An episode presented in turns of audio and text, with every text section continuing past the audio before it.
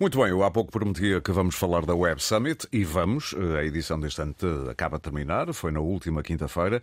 E para falarmos disso, nada melhor do que ter um especialista, o Daniel Catalão, que é jornalista aqui da casa, da RTP, com especial interesse em internet e novas tecnologias. Ele que há anos tem o TechNet, que pode ver em várias plataformas, mas especialmente na RTP3.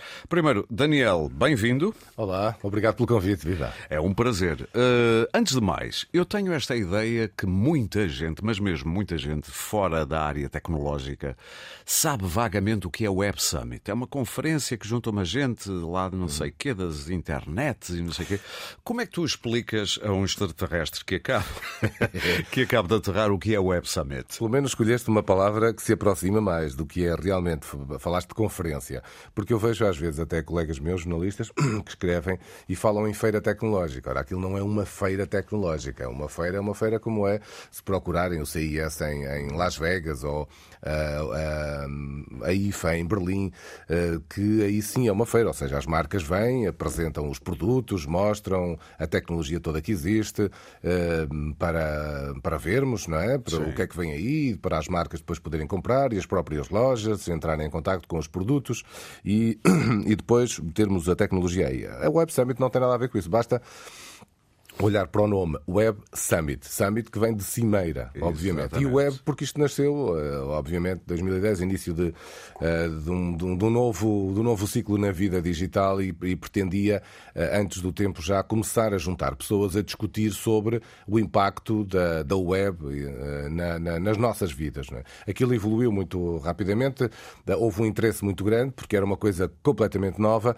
e na Irlanda não havia solução para resolver aquilo e foi aí que se mudaram para Lisboa em 2016 e aqui vão ficar até 2028, segundo o contrato que está estabelecido. E, portanto, um, contrato a 10 anos. É, isto é uma cimeira, mas é uma cimeira de facto para discutir a tecnologia. O, o, o ponto fulcral disto é trazer figuras que vêm falar. Eh, este ano foram mais de 800 pessoas. Se nós passarmos sim. pelo site para ver sim, quem sim. são as pessoas que falam e vão ao palco, são, é, é, é, são infinitos. São mais de 800 pessoas que vêm falar à tecnologia. E depois há muitos palcos. Há um palco principal e há vários palcos temáticos. E aí há debates, entrevistas e, portanto, tenta-se uhum. trazer, a organização o que faz é tentar trazer eh, gente relevante nesta área para discutir de tudo. Mas não são apenas conversas meramente técnicas ou muito abstratas. Não, o que nós discutimos, eh, o que se discute lá, Sim. são uh, uh, como é que a tecnologia pode impactar ou está a impactar na vida da,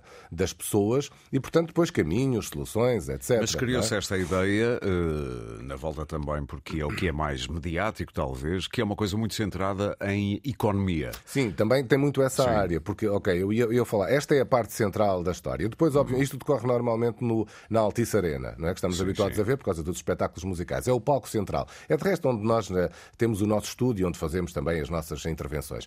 Depois, a FIL ocupa os pavilhões todos que tem, os três grandes pavilhões, e ainda montam mais umas tendas, que era um negócio que o Paddy Cosgrave queria ter feito, aliás, fez e exigia do governo português e, e da, da, da, Associação Industrial Portuguesa, que era a construção, uh, o alargamento da fila, a construção dos pavilhões. Acho que isso não vai acontecer, mas agora montam umas tendas para continuar a progredir o espaço de exposição. Porque depois há esse espaço expositivo em que os patrocinadores, as empresas montam os seus stands mais ou menos impressionantes para fazer o contacto com as pessoas, não é? Porque estamos a falar de sempre à volta de 70 mil pessoas que vêm, não é? Sim, é, sim. E, portanto, é muita gente que aqui vem de todo o mundo. E, portanto, as, as, as empresas criam esses stands para fazer os contactos. Este ano, por exemplo, havia uh, uh, stands de vários governos. Nós podíamos ver a Alemanha, a Áustria, uh, um, Cabo Verde tem, também veio. os Açores montam sempre também um, um, um bom stand. Para, portanto, há para... esse lado quase de feira sim, e daí exatamente. um pouco a confusão com conferência venceu feira. É? Exatamente. É? E depois há essa parte que entra já mais na economia, então, que tem a ver com as startups, ok? E então aí, eh, este ano, por exemplo, bateu-se o recorde. Foram 2.600 que participaram. Para aí um pouco. Startup, para okay. quem não sabe o que é, eu sei o que é, mas vamos Muito fingir bem. que não sabemos. Vamos explicar. Sim, e eu, eu, já, eu, já, lá íamos uh, explicar isso até muito bem, porque uh, uma startup não é uma empresa normal e, e, foi um dos grandes impactos da economia. Só, só, para fechar a história da exposição, fechamos já ali os, os pavilhões sim, sim, sim. e percebemos. Então, nessa área expositiva há umas banquinhas, um espaço expositivo, que são umas bancas, onde cada startup que se inscreve uh, monta ali o seu, o seu pedacinho e, portanto, mostra Sim. ali o que é que ela faz, não é? Cada um mostra o que faz. Mas e tenta fazer o pitch, ou seja, vender a sua própria ideia. Rapidamente, é? e vender a ideia. Portanto, eh, mostra ali o que é que faz e o, o interessante daquilo é como elas são muitas, num dia estão um conjunto, no outro dia estão outras e no terceiro dia estão sim, outras. Portanto, sim, se a gente for lá ao primeiro dia e no dia seguinte chegar lá, já não estão lá essas empresas, estão lá as outras. São pop-up, para usar mais uma palavra, ou seja, estão hoje, podem não estar amanhã. Exatamente. E depois há um palco, efetivamente, que tem, há um concurso, há um concurso para que esta gente que tem ideias e que quer criar um produto uh, uh, apresente essas ideias a investidores e depois há um concurso também que é um júri de, dentro da Web Summit e uh, eles podem, enfim, há uma, há uma empresa que, que ganha. Uma, uma startup, nós não estávamos muito habituados a isto na, na, na Europa, nem pouco mais ou menos, Sim. esta coisa veio muito dos, dos Estados Unidos que é, eh, são, porque elas acabam quase todas por ter base tecnológica, não é? Porque eh, não é a constituição de uma empresa normal, não é uma empresa, uma microempresa que se, que se constitui uh, para uma atividade regular. Não, é gente que tem uma ideia, que procura dinheiro, investidores para o poder desenvolver, não é? Às vezes uhum. podem ser apps, podem ser uh, um, um, produto específico. Mas sempre ligado à tecnologia. É, Novas tecnologias. Sim, são sempre ligadas à tecnologia. E passam ao unicórnio o quê? Quando fazem o primeiro milhão, como eu ouvi? Não, mil milhões. Mil, mil milhões, tens toda a razão. mil, milhões. mil milhões. E só para te dar uma ideia, obviamente já há sete empresas portuguesas que chegaram a unicórnios e só para termos uma ideia, por exemplo, entre 2013 e 2016 só havia 130 milhões de investimento em Portugal para esta área. Entre 2019 e 2022 passou para 680 milhões. Portanto, é uma aposta muito grande na, neste novo tipo de negócio. Exatamente.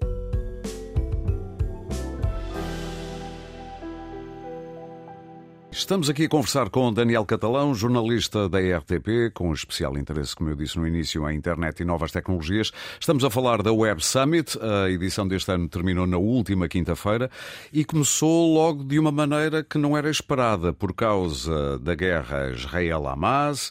O fundador Paddy Cosgrave publicou um tweet polémico, um tweet no X, agora já não se diz Twitter, é o X.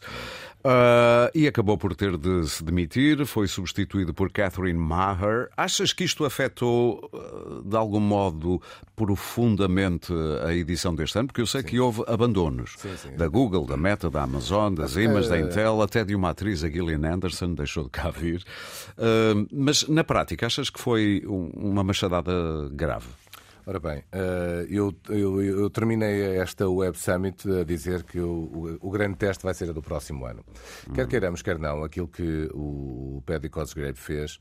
Uh, foi é, é, o twittar por impulso, não é? É o que acontece a muita gente. Sim, sim, sim. E o, é, o, único drama aqui é que o, o Paddy Cosgrave criou de facto aqui uma, uma indústria própria, criou uma empresa muito grande que hum, está muito dependente não apenas dele. E, portanto, e o impacto que ele teve foi gigante. E ao fazer isto, obviamente, bateu com força no coração de Israel, não é? que reagiu. Nós percebemos sempre a forma como Israel tem reagido às críticas que lhe são feitas, mas uma crítica ali bate imediatamente onde? Nos Estados Unidos. Sim. Com muita força. E, e portanto. Uh, Aliás, isto... o tweet dele só salvava a Irlanda do, da, do Bloco Ocidental, Pronto, para e, falar assim. Obviamente que depois se criou, que se gerou aqui um problema muito, muito grave, que é os investidores, depois por arrasto, começaram a ter todos medo uns dos outros uhum. e de ter de sofrer eventualmente retaliações. E à cautela foram-se começando a, a desmarcar. Obviamente que houve uh, muitas das empresas que tinham ameaçado não uh, acabaram por, por, por, voltar, por estar, mas na realidade uh, temos que ser objetivos e honestos e havia menos gente, muito menos gente. Podia haver investidores, mas notava-se claramente que faltavam ali os grandes tubarões, não é? Os sharks, faltavam os tubarões. E é, é? por isso que tu dizes para o ano é que vai ser o tira-teimas, é, não é? É, porque de facto depois um, emendaram a mão muito rapidamente. Uh, a Catherine Marr vem de facto da, da, Wikimedia, da, da, Wikimedia, a fundação que é dona da Wikipédia, portanto está muito habituada a lidar em termos mundiais com, com muita gente e ter que, obviamente, gerir também a capacidade de, de financiamento para um projeto que é o maior projeto colaborativo humano, global. Um, e, e, pronto, e veio refrescar aqui um pouco. E o grande objetivo, até na entrevista que ela me deu, não fugiu à pergunta disse claramente que é um assunto que tem que ser resolvido com Israel, com os investidores, conversar, pensar, uh, para os tentar voltar a cativar, porque na realidade isto pode ser um problema muito, muito grave.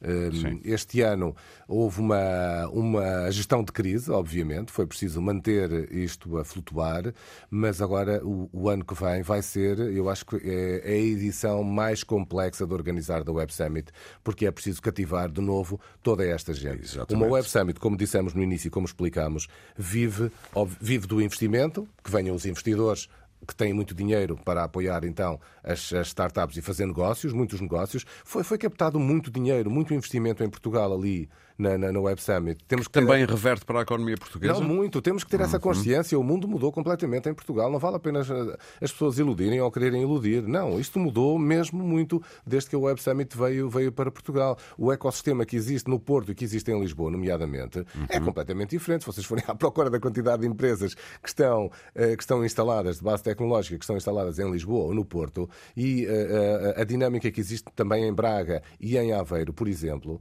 são, são quatro polos essenciais para, para o desenvolvimento tecnológico e nesta área, o, mundo, o Portugal mudou completamente. Eu entrevistei o, o, o dono da Glovo, esta, esta empresa de, que nos leva coisas a casa, o que nós quisermos. Sim, o jantar.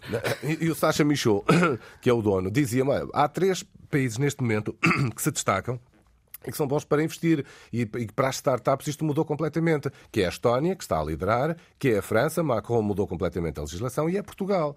Porque também foi criando condições e há um bom ambiente e há estabilidade para que uh, uh, as empresas venham e as pessoas venham. E de facto tem-se mexido até na legislação para fazer aquilo que tentámos explicar um bocadinho no início, que é uma startup é uma startup. Isso tem que estar na lei, não é uma microempresa. É Exatamente. É Daniel, para terminarmos, vale a pena dizer que um dos focos importantes, era incontornável, foi a inteligência artificial Sim. este ano. Sim, claro, obviamente, porque ela está a ter um impacto enorme e, portanto, o que aqui se tentou fazer desta vez foi, em, em, nas mais diversas áreas, falar-se exatamente do impacto de, da, da inteligência artificial exatamente do, do, do, das perspectivas corretas, que é ok, que ameaças é que há, mas onde é que está na criatividade? Nós vimos ali exemplos de criatividade na arte, como é que ela está a ser usada, Sim. como é que ela pode ser usada para novos projetos de eh, sustentabilidade, de combate às alterações climáticas, porque só com a inteligência artificial e com os grandes modelos computacionais é que nós conseguimos resolver. Ou seja, deixar isto, de é? demonizar um pouco o medo da inteligência Sim, artificial é... pode paralisar-nos e,